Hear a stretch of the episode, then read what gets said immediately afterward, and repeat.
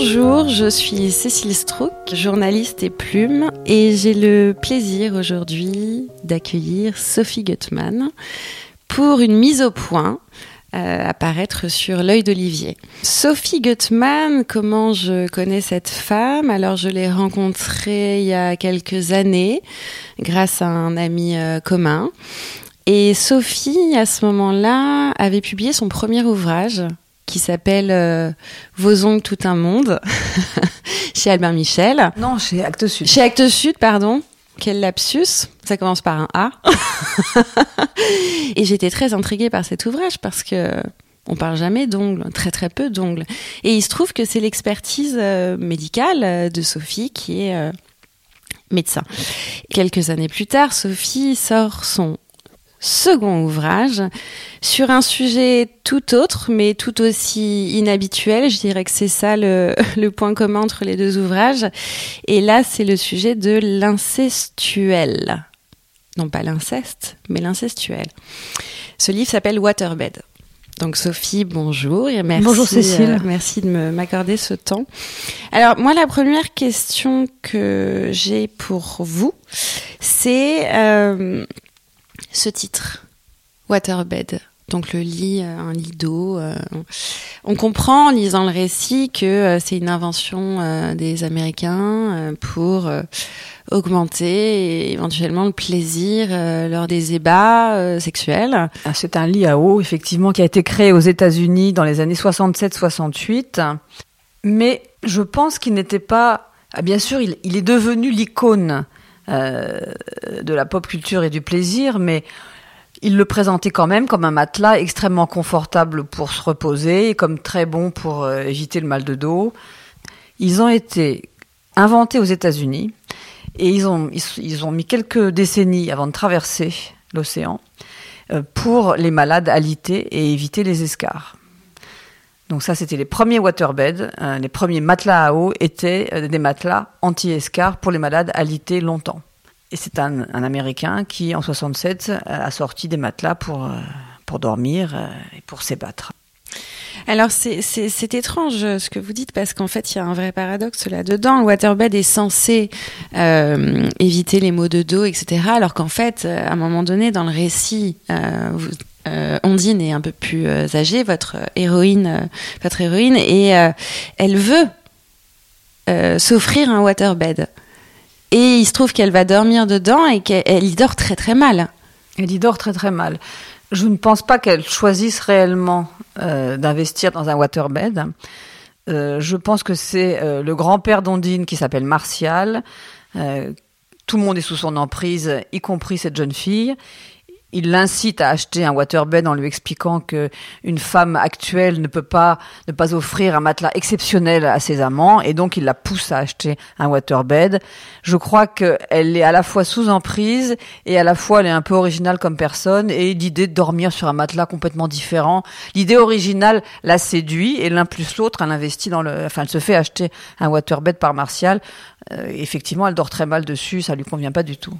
Et elle a du mal à, accepter que ça lui convienne pas. Hein. On comprend dans le récit que ça met du temps avant qu'elle s'en débarrasse, avant qu'elle dise à son père euh, qui lui a créé une espèce de sommier euh, stop. Bah, elle met du temps. Le fait que son père ait construit le cadre en bois pour y installer le matelas euh, fait qu'elle n'ose pas non plus, euh, alors qu'il lui dit dès le départ, son père, qu'est-ce que c'est que cette cochonnerie? Pourquoi tu achètes ça? Euh, mais donc elle persiste, elle dit si si c'est très bien, et il lui dit mais attends, ça, qui aimerait dormir sur un lit à eau, c'est épouvantable, c'était cette idée. Et bon, et puis elle se rend très vite compte qu'il avait raison, sauf que le temps qu'elle arrive à le dire et qu'elle arrive à voilà bon. D'ailleurs, c'est son amoureux qui lui dit mais écoute, oui. on va pas rester là-dessus, il faut mmh. faire quelque chose. Donc elle a un peu de mal à avouer à son père qu'il avait raison en fait. Hein, T'es-tu comme une mule J'ai intitulé euh, le récit Waterbed pour plusieurs raisons. Je trouve que c'est le fil rouge du texte, puisque la petite fille, elle est d'abord sur le waterbed de sa grand-mère qui est malade, donc il a besoin d'un matelas anti-escar. Après, elle voit euh, les grandes personnes euh, avec un waterbed euh, dans le sous-sol de, de, chez son grand-père, où elle est confrontée à la sexualité des adultes via le waterbed, même si elle ne les voit pas dessus tout ce qui se dit autour du waterbed est hautement sexualisé, donc elle comprend. Et puis plus tard, effectivement, euh, elle investit, enfin on investit pour elle dans le, dans le waterbed. Euh, quand elle s'en débarrasse, euh, il y a un grand pas qui se fait dans sa vie quand même le jour où elle s'en débarrasse. Et puis plus tard, la grand-mère à nouveau était encore sur un waterbed et la grand-mère meurt quasiment avec elle sur un waterbed. Enfin, sur un matelas anti-escar. Donc, je trouve que c'est un peu le fil directeur du récit. C'est pour ça que j'ai eu cette idée de l'appeler waterbed. Est-ce que le fil directeur du récit, c'est pas aussi l'eau? Parce que j'ai l'impression que c'est un élément qui est extrêmement présent, parce que vous parlez euh, de vacances au bord de la mer, vous n'allez pas dans la mer, parce qu'il y a une histoire d'absence de maillot de bain. Enfin, l'eau, pour moi, en tout cas, m'est apparue euh, très centrale. Alors, l'eau est très centrale parce que, bon, le personnage du grand-père est quand même un personnage principal euh, dans l'histoire.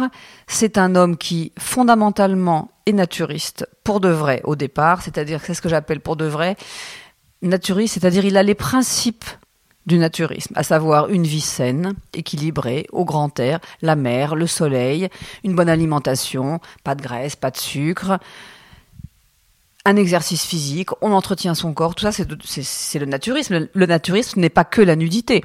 Effectivement, on expose sa peau au soleil et on l'expose intégralement, donc on est nu, mais la nudité au départ, c'est pas la première chose auquel on pense, auquel on devrait penser quand on pense naturisme. C'est une philosophie de vie, c'est un mode de vie qui date depuis euh, des décennies. D'ailleurs, si on reprend la médecine Hippocrate, la médecine hippocratique était quand même une médecine naturiste qui utilisait les éléments, les lieux et si on reprend, on peut se dire qu'Hippocrate est un, des premiers médecins qui ait traité les personnes par le naturisme. Donc le naturisme, et c'est une philosophie de vie, ça a été une médecine. Et puis la nudité est venue naturellement, euh, ça c'est plutôt entre 30 et 60. Euh, au, départ, la nudité n'était pas un, élément clé du naturisme. Et ça s'est installé euh, après la Deuxième Guerre mondiale. Progressivement, les naturistes sont allés vers la nudité intégrale. Euh, donc Martial, il est naturiste dans l'âme, mais il est aussi libertin et, pervers sexuel, il faut le dire. Donc du coup, le naturisme ne devient plus, et le naturisme est entaché d'une nudité sexualisée ou d'une nudité libertine. Et là, c'est plus du tout les principes du naturisme, parce qu'en plus dans le naturisme, on a le respect de soi, le respect d'autrui, la liberté de l'un, la liberté de l'autre. Et là, on n'est pas du tout là-dedans. On est dans une nudité sexualisée, imposée. On est dans une exhibition. Être naturiste, c'est accepter de qu'on nous voit nus. Ce n'est pas s'exhiber. Et là, c'est de l'exhibition C'est du nudisme. Comment, comment vous appelleriez ça? D'une forme de nudisme? J'appellerais ça du nudisme sexualisé ou du nudisme libertin. Voilà. Avec pour moi, il y a une il y a le, naturisme ou la nudité entre guillemets est, saine, c'est-à-dire qu'il n'y a pas d'exhibition, euh, personne ne se regarde, on, est libre, on a décidé d'être nu, très bien. Bon, ben, euh, les conduites hors normes ne, posent aucun problème du moment qu'on n'impose rien à personne et qu'on n'abîme pas les gens. Je veux dire, on a le droit d'aller euh, se baigner nu avec d'autres gens qui aiment se baigner nu. Où, où est le problème? Après, il y a effectivement les naturistes qui ont cette philosophie de vie et qu'on va peut-être appeler les vrais naturistes. Et puis les nudistes, peut-être que c'est juste des gens qui en fait aiment se baigner sans maillot et pourquoi pas, mais qui n'ont pas forcément la philosophie de vie du naturiste. Puis après, ça peut glisser. Hein, le nudiste qui s'exhibe un peu, le nudiste, et puis ça va, ça va glisser jusqu'au nudisme sexualisé. Et là, un très bon exemple, c'est quand même le Cap d'Agde, hein, où vous aviez la plage de naturistes qui côtoyait la plage des libertins, et où il y avait euh, des actes sexuels sur la plage, tout à fait accessible d'ailleurs aux enfants qui étaient sur la plage euh, naturiste simple. On voit très bien le, le glissement qui peut, qui peut exister. Voilà. Et la piscine, parce que je vous parlais de l'eau, l'élément central de l'eau, la piscine de, de, chez Martial, euh, oui, on, elle, est, elle, est, elle, aussi, elle est centrale. Donc en fait, pourquoi l'eau est centrale? Parce que je pense que l'eau est importante pour les naturistes. Donc Martial étant naturiste, l'eau est importante, le soleil. Donc forcément, l'eau et le soleil, c'est la baignade, donc on est nu, et donc ça permet d'exercer tout à la fois son, son soi-disant naturisme et euh, ses exhibitions. Euh. Donc évidemment, il a une piscine. C'est un homme riche, euh, il a une piscine et, effectivement, c'est un lieu où, les, gens, à la fois tout son entourage familial et extra-familial, se retrouvent pour, euh, pour se baigner. l'eau est très importante pour lui. C'est pareil dans les îles de la Méditerranée. Et, les enfants sont surtout confrontés à la nudité autour de l'eau. L'hiver, euh, quand, ils, vont chez, le grand-père l'hiver, il fait froid Et d'ailleurs, Ondine euh, apprécie par-dessus tout les vacances euh, d'hiver parce qu'elle est très couverte et donc il n'y a pas cette exposition à, à, à sa propre nudité euh, d'enfant. Je, je- je crois qu'Ondine n'aime pas grand-chose. Et je ne crois pas qu'elle aime beaucoup les vacances. Je ne crois qu'elle les vacances d'hiver. je crois qu'elle n'aime pas grand-chose. Je crois qu'elle elle attend hein, que ça se passe, tout ça. Elle est quoi comme anesthésiée, votre héroïne, face à... Elle est en à dehors du monde. Elle se met en dehors du monde. C'est-à-dire qu'elle se coupe de la réalité. Elle, elle est spectateur. Elle n'appartient pas à l'espace. Elle regarde tout ça et elle ne se considère pas dedans. Donc elle est en dehors, mais, elle- mais du coup elle ne se considère plus lui-même, Elle- plus elle-même, pardon. Elle est, c'est pas anesthésiée, c'est ça. Vous savez, l'incestuel, euh, cette espèce d'intrusion récurrente dans l'intimité physique et psychique de l'enfant, ça empêche l'enfant de se construire ses propres territoires intimes, donc son identité. Euh, ça empêche l'enfant de penser. Un enfant qui, qui subit l'incestuel au quotidien, il ne pense pas. En tout cas, il ne pense pas pour lui. Il peut être amené à penser pour les autres, mais il ne, pense- il ne se, il ne se pense pas. C'est très particulier. Il ne se considère pas. Il s'oublie? Il n'y pense même pas. Pour s'oublier, il faut avoir pensé à soi. Donc il ne s'oublie pas, il ne se pense pas. C'est pire. Je ne crois pas. Mais c'est comme un effacement au monde, c'est ça? C'est une espèce de... de, de- c'est un spectre. Là, vous décrivez l'image d'un spectre. Bah, la, la petite Ondine toute petite, c'est un peu ça. C'est une enfant qui attend, qui s'ennuie, qui- elle compte. Elle compte. Elle compte partout. Elle compte les lames de plancher, les franges du tapis, parce que son- il faut qu'elle occupe son cerveau. Et en fait, elle compte, ou elle regarde les nuages.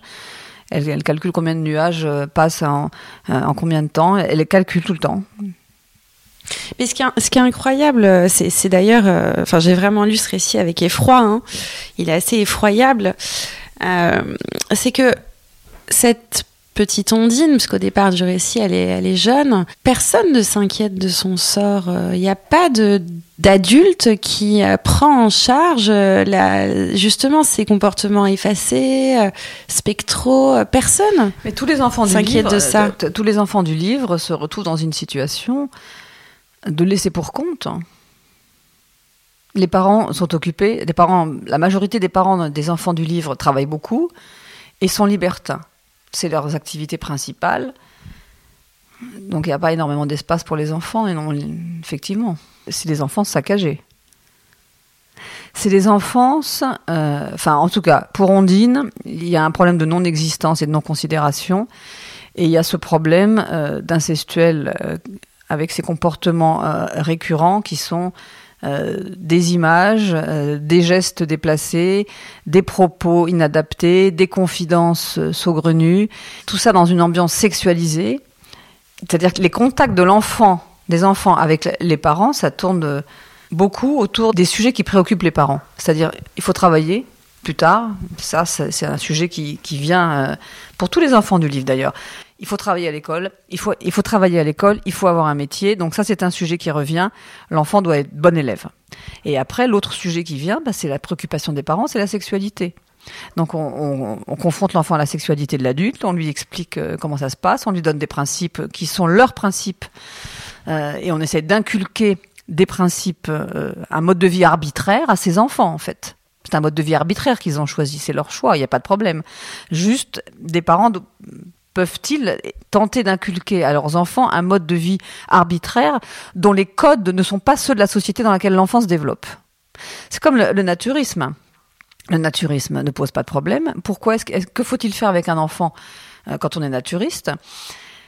La pudeur de l'enfant, elle se développe dans la petite enfance et elle se développe avec les codes familiaux et les codes sociétaux.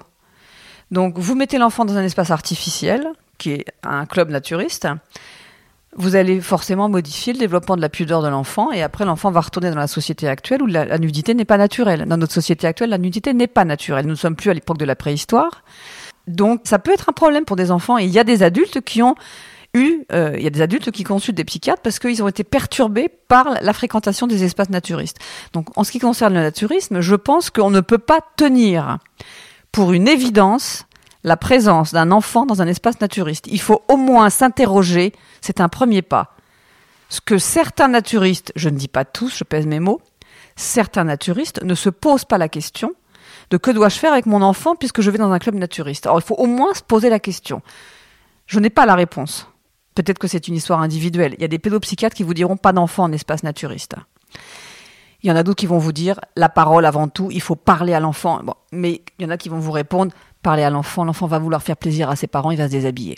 Donc c'est un problème très compliqué, je n'ai pas la réponse, je ne suis pas compétente pour y répondre.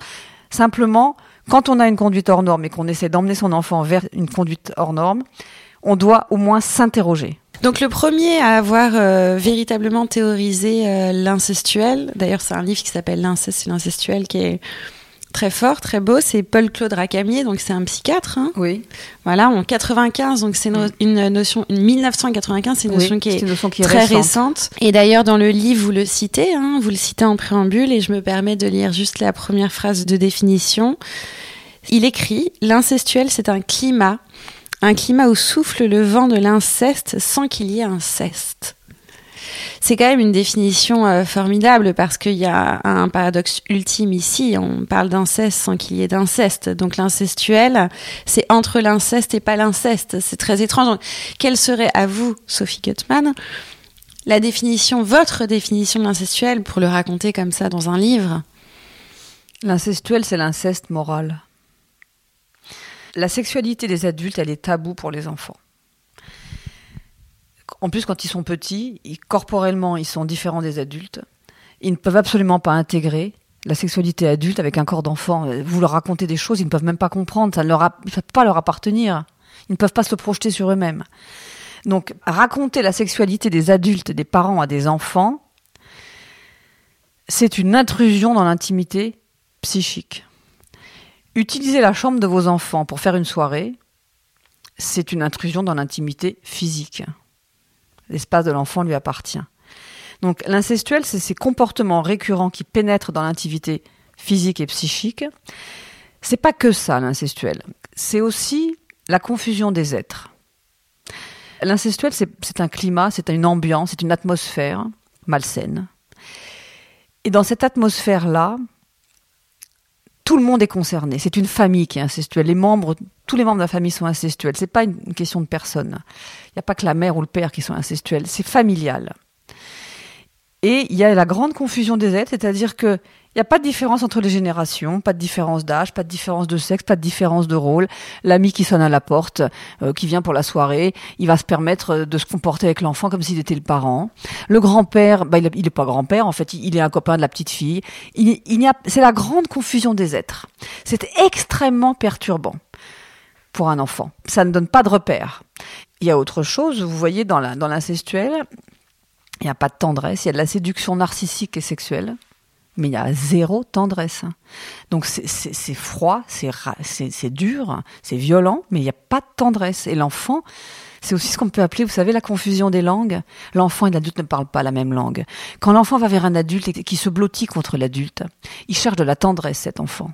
Et l'adulte n'a pas interprété ça comme du sexuel c'est la confusion des langues. C'est euh, Sandor Ferenczi qui a expliqué ça en 1932. Il a écrit un, petit texte qui s'appelle La confusion des langues.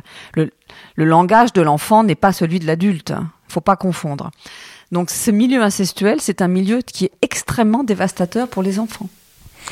Ce que vous avez l'air de dire euh, derrière tout ça, euh, Sophie, c'est que l'incestuel peut-être est une histoire de transgénérationnel Parce que si vous dites que c'est familial, que ça s'inscrit dans un climat, est-ce que c'est des choses qui se qui s'héritent? Alors, l'incestuel, euh, je dis que c'est un climat parce que c'est un climat familial parce que si vous voulez, si, si, si la famille, les membres de la famille ne sont pas incestuels, ça va s'arrêter. Si quand le grand-père se lève pour dire qu'il abusera de ses petites filles au jour de leurs 15 ans parce qu'il sera le grand-père de l'an 2000, si, les, gens qui sont assis à table ne sont pas incestuels, ils vont se lever pour le faire taire. Et là, ils vont accepter. Alors, ils sont sous emprise, d'accord, mais ils acceptent qu'on dise aux enfants, le grand-père, quand vous aurez 15 ans, ils acceptent ça. Mais ça, c'est un équivalent d'inceste, en fait. En fait, l'incestuel, c'est un climat euh, sexualisé avec de temps en temps des équivalents d'inceste. Qu'est-ce qu'on appelle un équivalent d'inceste? Vous déshabillez votre enfant, votre petite fille ou votre petit garçon, et vous montrez son sexe à d'autres adultes. C'est quand même ce que vous faites, hein. Mais en fait, c'est un équivalent d'inceste, ça. D'où le corps de l'enfant vous appartient aux parents. Le corps de l'enfant appartient à l'enfant. L'adulte n'a pas à décider de montrer le sexe de son enfant à, un homme ou à une femme. C'est à l'enfant de décider. Ça, c'est ce qu'on peut appeler un équivalent d'inceste. Si vous montrez le sexe de votre fille de 15 ans aux hommes qui sont là, qu'est-ce que vous dites aux hommes? C'est quoi le message? Message, regardez comme ma fille est belle, regardez comme elle est belle nue, regardez son sexe, ça veut dire quoi? Allez-y Il y a ça, et ce que j'associe moi aussi à l'inceste, l'incestuel euh, par rapport à votre livre, c'est le pouvoir, c'est la domination. Et en l'occurrence, Martial, la figure du grand-père, c'est un riche industriel, un intellectuel, donc il a du pouvoir, il a de l'argent. Et est-ce que, euh, est-ce que vous, est-ce que dans l'impact que peut avoir l'incestuel et quand il est transgénéral, quand il s'hérite, est-ce que aussi c'est des histoires de domination, d'argent, de milieux un peu privilégiés? Enfin, je sais que ça se joue dans tous les milieux, mais là en l'occurrence, est-ce que vous, est-ce que c'est lié ça? Je pense que vous voyez, euh, je vais prendre un exemple pour vous répondre. Dans la consolation de Favie Flamand, où c'est une, euh, mère incestuelle et une famille incestuelle, avant d'être un récit, enfin pour moi, hein, j'ai lu ce livre et j'en ai, été profondément marqué, et pour moi, avant d'être un récit qui a permis de dévoiler la pédophilie du photographe dont je ne citerai pas le nom volontairement, c'est surtout un récit sur l'incestuel. Vous voyez, ça se passe pas dans un milieu euh, social euh, comme euh, le milieu social dans lequel vit Martial. Il peut y avoir de l'incestuel dans tout milieu pour moi. Après, là, ce qui se passe dans l'histoire de Waterbed, c'est que le libertinage dans ces époques, à cette époque-là était peut-être plus, plus fréquent dans les milieux socioculturels élevés, que l'argent donne le pouvoir à Martial et que donc forcément au niveau de la quantité des personnes euh, invitées aux soirées, euh, au niveau des femmes potentiellement intéressées euh, par venir fréquenter l'entourage de Martial et Martial, le pouvoir de l'argent a, sûrement un rôle. Mais je pense que l'incestuel existe dans tout milieu. D'autre part, est-ce que c'est transgénérationnel? L'incestuel, ça peut venir comme ça, et ça vient parfois de quelqu'un qui a subi l'inceste et qui essaye de ne pas reproduire, et qui y arrive, ne reproduit pas, mais est incestuel, c'est-à-dire que c'est un pas avant. En luttant pour ne pas reproduire, eh bien, on est incestuel parce qu'on a tellement de mal à s'en empêcher de ne pas reproduire. Donc une question me brûle les lèvres, Sophie Gutmann. Euh, pourquoi avoir choisi d'écrire sur un tel sujet? Ce n'est absolument pas un choix. La question n'est pas pourquoi j'ai écrit ce texte, parce que ce texte, je l'ai écrit sans me poser de questions. Et c'est, moi, j'écris beaucoup et j'écris souvent par fragments. C'est-à-dire que tout d'un coup, j'écris et puis ça s'arrête. Et puis ça se reproduit. Puis au bout d'un certain nombre d'années, on a un certain nombre de textes, plus ou moins courts, mais c'est souvent des fragments. Et puis un jour, vous vous rendez compte qu'il y a beaucoup de fragments sur le même sujet. Et puis bon, bah, vous le savez, mais ils sont là. Et puis un jour, un jour, vous décidez d'essayer de publier. Et le pas, il est là. C'est pas pourquoi l'avoir écrit, ça s'est écrit tout seul. C'est une écriture automatique quasiment, une écriture impulsive et non contrôlée. Et c'est en, ça que l'écriture euh, m'intéresse. Euh, Ionesco disait il faut écrire pour soi, c'est ainsi qu'on peut arriver aux autres. Je pense que si j'avais décidé d'écrire Waterbed, je ne l'aurais pas écrit de la même façon j'ai écrit pour moi. Ces fragments, ils ont été écrits pour moi. Et un jour, j'ai décidé d'essayer de publier. Donc le pas, il est là. C'est pourquoi avoir décidé de le publier? Est-ce que dans ces fragments euh, spontanés, hein, qui sont sortis de vous sans même euh, le vouloir, euh, c'était déjà Ondine qui parlait? Non. Non bien, sûr, une fois que j'ai décidé de publier le texte, je, l'ai arrangé, entre guillemets. J'ai mis certaines choses en scène, j'ai changé les prénoms, bien sûr que non, il y a une mise en scène. Tous les faits sont réels, Rien n'est inventé, mais tout est mis en scène. Et tous les prénoms sont modifiés, les lieux sont un peu changés, l'heure, la, date, le printemps. Enfin, c'est pas l'importance. Je veux dire, ça n'a aucune importance. C'est ce que j'appelle une mise en scène d'un récit. Vous voulez appeler ça autofiction Je vous vois là, vous là. Mm, pourquoi bah, pas c'est- Autofiction, pourquoi pas Mais en tout cas, rien n'est inventé, tous les faits sont réels, ça je tiens à le dire. Euh, et alors, pourquoi j'ai choisi de faire ça? Ça, c'est important.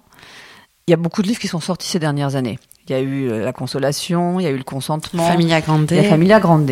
Quand la Familia Grande est sortie, je me suis, bien sûr, je me suis précipitée dessus. C'est également un très beau ré- récit sur l'incestuel, mais avec un inceste. Et là, ça m'a, ça m'a déclenché quelque chose que je savais déjà, qui est que l'incestuel n'est pas reconnu seul. Il n'est pas reconnu en tant qu'une violence sexuelle grave quand il n'y a pas d'inceste. Ça veut dire que toutes les victimes d'incestuels se sentent illégitimes. Illégitimes parce qu'il n'y a pas eu de passage à l'acte physique, il n'y a pas eu de viol physique, il n'y a pas eu de forme génitale de l'inceste. Ça reste à l'état moral, un viol psychique, un inceste moral, mais toutes les victimes se sentent totalement illégitimes. De quoi se plaignent-elles? Il y en a qui ont été violées. De quoi se plaignent ces femmes qui qu'on n'a même pas violées, enfin, ou ces, garçons même, parce que les petits garçons aussi sont victimes d'incestuels. hein. Donc, si vous voulez ça, c'est vrai que c'est révoltant. Et ce sont des personnes, quand vous avez un reportage sur l'inceste, je vous promets que toutes les victimes d'incestuels qui voient un reportage sur l'inceste, vous savez pas l'épreuve que c'est. C'est une épreuve monstrueuse, parce qu'elles sont là dans leur souffrance, sans aucune reconnaissance. Et en fait, le premier objet de ma publication, c'est ça. C'est que on, on sache que l'incestuel, c'est une violence sexuelle grave, dévastatrice, et que les victimes puissent être reconnues. C'est le premier pas vers la guérison. Reconnu par, par la loi? Reconnu par qui? Par la société? Alors, par la société, et pourquoi pas par la loi? Bah surtout, surtout, Voilà. surtout Et vous par savez, la loi. euh, il y a la, la Civise, la commission euh, indépendante euh, euh, contre l'inceste et les violences sexuelles faites aux enfants, dont les présidents sont Édouard Durand et Nathalie Mathieu, qui euh, depuis euh, presque deux ans euh, font ont fait un appel à témoignages, reçoivent énormément de témoignages sur l'incestuel et sont dans cette démarche de faire reconnaître l'incestuel. Parce que c'est un, un saccage psychique et ça, ça peut ça aboutit à des désastres. Ça aboutit, ça peut aboutir à des suicides. Ça peut aboutir à des troubles psychiatriques très graves chez l'enfant. Et chez Euh, l'adulte. Enfin, chez l'enfant qui devient chez le adulte. jeune adulte.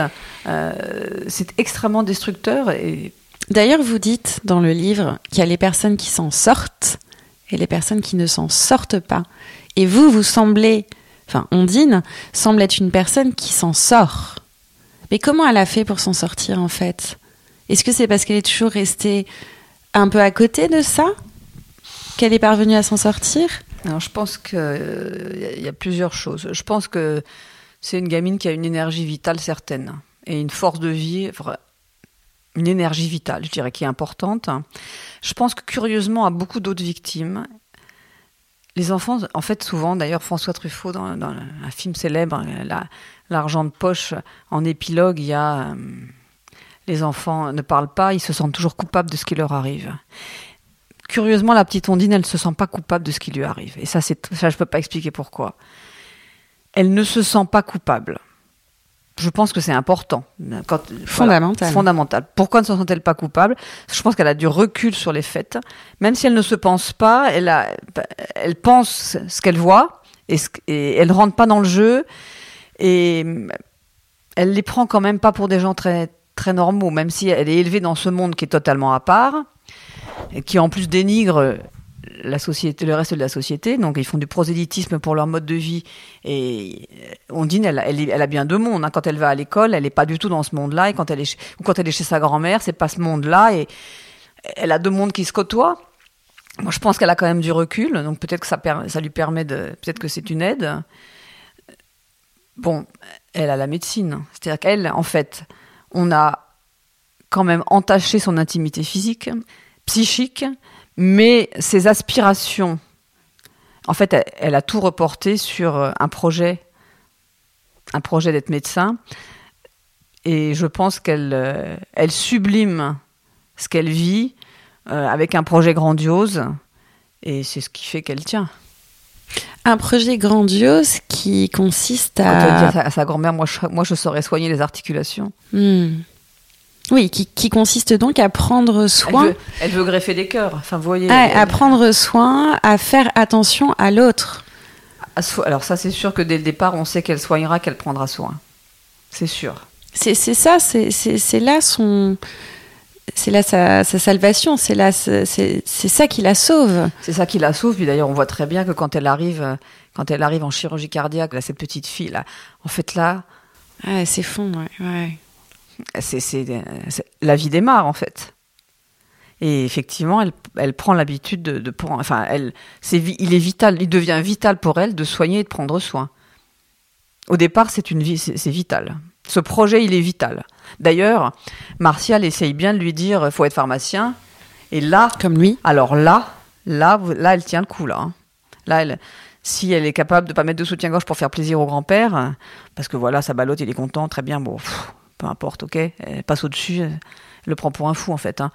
Euh, mais elle est quand même sous emprise pour le faire. Le jour où on lui dit, faut pas faire médecine, faut faire pharmacie, alors là, c'est plus possible. hein. Là, là, elle sait se défendre. Donc elle a quand même su se défendre pour ça. Et ce projet, je pense, euh, lui tient la tête hors de l'eau. Bon, après, elle, elle est pas indemne quand même. Hein. Bon, elle, elle, est- quand même, elle, elle a de l'énergie vitale. Elle, elle, court chez le psy, elle vole de l'argent à son père dans les poches à 16 ans pour aller chez le psychiatre. Bon, ça marche. Le premier, ça fonctionne pas, mais après, très tôt, elle y va quand même. Elle fait une thérapie rapide. Hein. Dès la première année de médecine euh, Mmh. faite. euh, Oui, c'est vrai, c'est vrai. elle- bah, elle très vite une- en travail elle fait une thérapeutique. ouais. À 10 à 19-20 ans, elle démarre la thérapie, donc euh, Ouais. ça va assez vite. À cet âge-là, tout va très vite. Ouais. Puis elle va très vite, donc elle va vite aller à, à l'essentiel. Parallèlement à ça, elle, elle devient étu- étudiante en médecine et soignante. Donc ça, je pense que ça, ça lui fait démarrer sa vie. Puis après, vous avez vu, pour vraiment rattraper sa vie, il faut du temps quand même. Après, il y a les, il y a bon, il y a- elle rencontre Simon, elle fait des enfants. Il y a le dessin qui arrive comme une libération absolue, comme un moment extraordinaire. Le, le jour où la créativité sort, Mm. et puis ça, ne s'arrête ça s'arrête pas en fait. D'abord c'est le dessin, c'est la peinture. euh, après euh, il y a l'écriture, il y a la musique qui arrive. Et en fait, elle met, enfin, faut quand même, euh, même si vous dites qu'elle s'en est sortie, euh, en quelque sorte, elle passe quand même sa vie à la rattraper, non? Oui, mais euh, globalement, elle, est- elle, est, euh, elle est plutôt heureuse de ce qu'elle construit. Elle est heureuse de ce qu'elle construit. Donc c'est déjà, c'est déjà beaucoup. Avec la conscience de ce qui s'est passé, sans oublier. Donc euh, c'est quand même une prouesse. La question que je me suis posée en lisant Waterbed aussi, c'est est-ce que d'une certaine manière, c'est pas un hommage à votre grand-mère? Est-ce qu'il n'y a pas, parce que votre grand-mère, vous avez l'air de l'aimer, de l'aimer, elle a l'air de vous aimer, et c'est le seul endroit de tendresse. Donc est-ce que c'est pas euh, ce livre, moi je l'ai vu comme un hommage à votre grand-mère Alors, curieusement, mon livre sur les ongles était dédié à, à ma grand-mère Louise, sans qui cette stance de vie n'aurait peut-être pas existé. Bon, vous savez que j'ai écrit une chanson qui s'appelle Une petite boîte, dont j'ai fait un clip et que je chante et qui est vraiment. un- J'ai toujours au fond de ma poche une petite boîte. Euh, C'est son pilulier. L'objet fétiche auquel vous vous accrochez quand ça va pas. Donc, euh, oui, je tiens énormément à ma grand-mère et elle tenait énormément à moi et c'est une très belle histoire. Est-ce que le livre est un, hommage? En fait, pour vous dire la vérité, ce livre, je l'ai coupé en deux.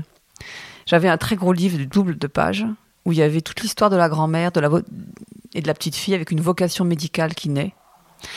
Et Au jour- contact de la grand-mère. ben, en fait, Waterbed, les fragments de Waterbed étaient mélangés avec plein de fragments de la vie de la petite fille avec sa grand-mère. Et donc, ces fragments étaient plutôt orientés vers comment naît la vocation médicale chez cet enfant que l'incestuel. Parce que la grand-mère, elle est quand même a priori à part, sauf que si on tire un peu la corde, la grand-mère était quand même à table quand il se disait des choses très sexuelles et la grand-mère ne disait rien. C'est vrai, dominée par Martial comme tout le monde, et malade avec sa polyarthrite, donc pas en, pas en situation de force, mais quand même, elle n'a pas dit non plus qu'est-ce qu'on raconte là. On peut pas se taire devant les enfants, elle ne l'a pas dit non plus. Donc euh, voilà, même euh, si je l'adore, mamie, t'aurais pu faire un petit effort quand même pour dire au moins quelque chose. Ça nous aurait fait du bien à nous, les enfants. Mm. Mais euh, donc j'ai décidé un jour que quand j'ai décidé d'écrire, quand j'ai décidé de publier, je me suis dit non, je vais je vais pas mettre la grand-mère là-dedans. J'ai enlevé les, j'ai enlevé une grande partie des fragments, euh, la moitié du livre, hein, qui concernait la grand-mère. Il est resté bien sûr pour que le livre tienne debout. Il y a quand même un petit peu la grand-mère dans Waterbed. Il y a quand même des morceaux où on voit cette petite fille qui aussi soigne sa grand-mère. Euh, qui la soigne et qui lui apporte ses comprimés, les comprimés qui dégringolent, la gosse qui a peur parce que euh, mon Dieu, il faut courir euh, chercher le comprimé, elle a peur que la grand-mère meurt. C'est pas tout repos non plus auprès de la mamie. Il y a beaucoup d'amour, il y a beaucoup d'amour et un peu de tendresse. La petite fille est bien. Elle est à l'abri dans ce cocon qui sent la maladie, les odeurs de médicaments. Le, voilà, je tamisé. Ça, voilà, elle est très bien là, elle est protégée du monde. Mais quand la grand-mère souffre et qu'il faut courir chercher des comprimés, là, ça se transforme. Ça peut prendre des, il y a de l'angoisse quand même. Hein. Mais elle est bien là. Mais toute cette partie-là, je l'ai gardée dans un récit que pour l'instant j'appelle Prête-moi tes cannes. Mais qui, si jamais, prête-moi tes cannes, parce que j'ai quand même eu besoin de ces cannes pour m'en sortir. Donc, euh, ce, Belle prête, métaphore. Ce prête-moi tes cannes, parce qu'elle avait deux cannes, elle marchait avec deux cannes. Donc, euh, Allez, j'ai deux dernières questions parce que le temps passe. Une question sur la stylistique du livre et une question plus intentionnelle. Donc, par rapport à la stylistique du livre, donc votre livre est organisé selon moi euh, entre deux dialogues. Il y a un dialogue euh, de la petite fille avec un langage un petit peu euh, enfantin, un regard un peu naïf porté sur ce monde même s'il est conscient. Et il y a un regard d'adulte assez cinglant. D'ailleurs, la distinction se fait par l'italique pour le langage adulte. Donc ça, ce, dialogue intérieur ou cette tonalité double qu'il y a, c'était important, ça, de tout le temps faire des allers-retours entre passé, présent, présent, passé. Je, vais vous répondre euh, que en fait, ça s'est écrit comme ça. Euh, c'est pas un choix. Euh, même, là, même ça, même ça, ça s'est écrit comme ça. Et, et, quand, quand la, fille adulte interpelle Monsieur, Monsieur, je tiens à vous dire que, elle l'appelle Monsieur pour prendre du recul et pour le violenter un peu. Sauf à la fin, vous avez vu. Donc elle l'appelle monsieur, elle lui dit vous, et elle est assez arrogante. Enfin, elle est assez, elle est pas très gentille. Elle a un ton un peu, ça s'est écrit comme ça. Et la petite fille, la petite fille qui a un langage qui change au cours du livre, puisqu'au début elle a 5-6 ans, forcément le, langage change avec l'âge de l'enfant qui grandit. Ça non plus, c'est pas un choix, c'est c'est une écriture qui est sortie comme ça et et je me rappelle avoir fait la démarche quand j'ai décidé euh, de réunir mes fragments pour essayer de publier, d'être allé lire des ouvrages où c'est c'est une voix d'enfant écrit au jeu, et m'être vite, très vite dit, tu feras attention parce que c'est trop de pages avec que du langage très bébé, ça lasse. Donc je me suis dit, chic, chic, je vais pouvoir je, vais, pouvoir bien interposer mes fragments de l'adulte qui vont quand même casser un peu ce, rythme d'enfant qui parle. Et d'ailleurs, ça marche bien hein, parce que effectivement, ça, ça, pourrait être pas lassant mais euh, agaçant moi je dirais plutôt pour moi en tant que lectrice. Et là ça dure pas. non. Parce que quand on a il y a des ruptures permanentes des ruptures hein, permanentes. euh, avec des, des incisions du, du, présent dans le passé et vice versa dernière question. Martial le grand-père à la fin quand même du livre, euh, on apprend, je vais pas le dévoiler, mais une nouvelle euh, qui qui désarme un petit peu. Euh, est-ce que, ce sera ma dernière question, vous auriez souhaité que votre grand-père lise ce livre, tombe sur ce livre? Avant la toute fin de sa vie, il, aurait fait comme beaucoup de personnes à qui j'ai fait lire ce livre. Euh, en particulier, euh, certains pères, moi le mien est décédé il y a 20 ans, mais certains pères d'enfants du livre, euh, on leur a fait lire le livre. Et je pense qu'il aurait fait pareil. Il n'aurait pas pu intégrer les éléments. Il aurait lu ça comme un récit sans se voir dedans. De déni? Une forme de déni une forme de déni. Je, pense. Hein. En tout cas, euh, on ne peut pas parler de Martial parce qu'il est mort et il ne le lira pas, mais je peux vous dire qu'il y a un ou deux pères, il y a deux pères qui ont lu le livre, euh, dont un qui a dit ah ben c'est normal euh, qu'elle ait écrit ce livre euh, parce que le grand-père était tellement fou, même moi je m'en suis écartée, c'est un grand malade, donc c'est normal qu'on écrive un livre sur lui. Et à aucun moment il n'a vu ni ses enfants ni lui-même dans le livre, alors qu'il est euh, directement concerné, et totalement reconnaissable, même si les pistes sont brouillées, lui peut se reconnaître par un détail qui tue, que je que je ne citerai pas. Pour être correct. Euh, et en fait, il a, il pas vu qu'il était dans le livre, ni que ses enfants y étaient. Et en fait, c'est l'histoire de, la fille qui a écrit le livre, peut-être. Mais en tout cas, lui, qu'est-ce qu'il fait? Enfin, même pas, il a eu idée qu'il pouvait être dedans, ou que sa fille était dedans, que son fils était dedans. Donc je ne sais pas comment aurait vécu Martial. Alors peut-être qu'à la toute fin de sa vie, où il était devenu un peu plus faible, moins arrogant, moins, il avait moins d'emprise parce que sa famille s'est retournée contre lui et il était très isolé à la fin de sa vie peut-être que justement c'est un des regrets que je peux avoir, c'est de ne pas avoir ouvert la discussion en toute fin de vie. Deux trois ans avant, j'avais essayé, ça ne servait à rien. Mais peut-être que très peu de temps avant justement la fin, quand il n'y a plus rien à sauver, là, quand on a déjà le pied de l'autre côté, là, peut-être que là, il y avait un espoir de lui faire dire quelque chose et de, de de parler. Et peut-être que là, il aurait pu lire et, se remettre en question. Mais jusque deux, trois ans avant sa disparition, je pense qu'il n'en était pas capable. De toute façon, il n'entendait que ce qui lui convenait. Il n'entendait pas tout reproche, toute le, toute chose qui le dérangeait. Du, narcissique euh, absolu. tout ce qui pouvait le déranger. Voilà. Après, si on veut finir sur une note, euh, sur une note d'espoir, dans ce livre, euh, il y a des adultes qui ont des conduites perverses, plusieurs j'ai envie de vous dire que personnellement, je pars du principe, et peut-être que la médecine, mon exercice médical sur euh, euh, de nombreuses années m'a aidé. Pour moi, l'homme ne n'est pas mauvais. Dans la très très grande majorité des cas, vous trouvez toujours l'exception qui confirme la règle. Mais l'homme ne n'est pas mauvais. Donc quand il n'est pas bon, ou qu'il a des moments où il n'est pas bon, c'est qu'il est, il est devenu comme ça, de parce qu'il a subi. Et un, un psychiatre américain, Robert Stoller, qui, qui a dit euh, la, les perversions sexuelles, c'est une forme érotique de la haine. Je trouve cette phrase très forte. Parce que si vous pensez qu'un pervers sexuel, imaginez les pervers sexuels célèbres euh, qui ont eu des conduites dramatiques, si vous imaginez que c'est la forme érotique de la haine, je vais vous répondre de quoi se venge-t-il Et ça me paraît plus intéressant euh, de réfléchir à pour comment on peut devenir comme ça que de vouloir s'acharner. Il faut faire, il faut, il faut, il faut surtout faire attention que nos enfants aient, des parents qui, qui assurent euh, une éducation où on met le maximum de chance du côté des enfants et, de ne pas, faire, pas faire des enfants qui vont être perturbés psychologiquement jusqu'à pour certains devenir euh, avoir des comportements pervers. Merci Sophie. Je Merci à vous, vous souhaite euh, une très belle. je vous souhaite une très belle croisade pour la reconnaissance de l'incestuel. Euh, je vous suis à 200%. Merci beaucoup. Et vous pouvez retrouver le livre de Sophie Gutman, Waterbed, dans les librairies. Ah, qui, est qui est donc sorti chez, Plon, dans les librairies ou sur les plateformes, enfin partout quoi. Merci beaucoup. La chaleur du jour s'en va les vagues se sont calmées depuis que le soir est tombé. On est tranquille sur le sable, j'attends que les étoiles reviennent. Tu couches ta vie contre la mienne. Je voudrais qu'on s'envole dans une bulle de savon, un ballon, un verre d'alcool fort. Je voudrais qu'on décolle dans une boîte en carton, un avion et qu'on s'envole loin jusqu'à ne plus voir l'horizon.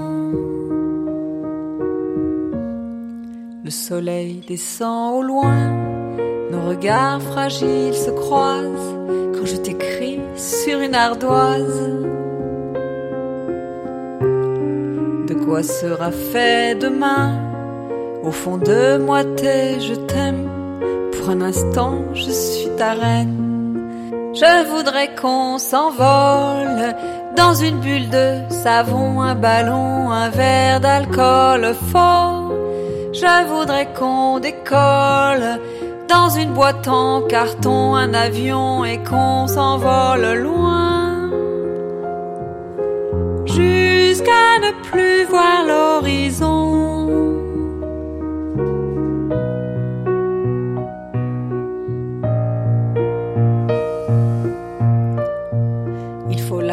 les amarres et partir à la dérive. Attends un peu, j'arrive. Regarde la lumière du phare Au loin une barque bleue, c'est la couleur de nous deux. Je voudrais qu'on s'envole dans une bulle, un ballon, un avion, un verre d'alcool fort. Je voudrais que mon cœur s'affole, qu'il ne tourne plus rond, un démon, qu'il s'abandonne loin.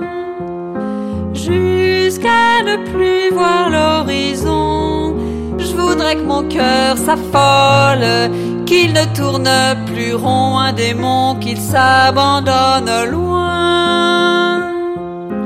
Jusqu'à ne plus voir l'horizon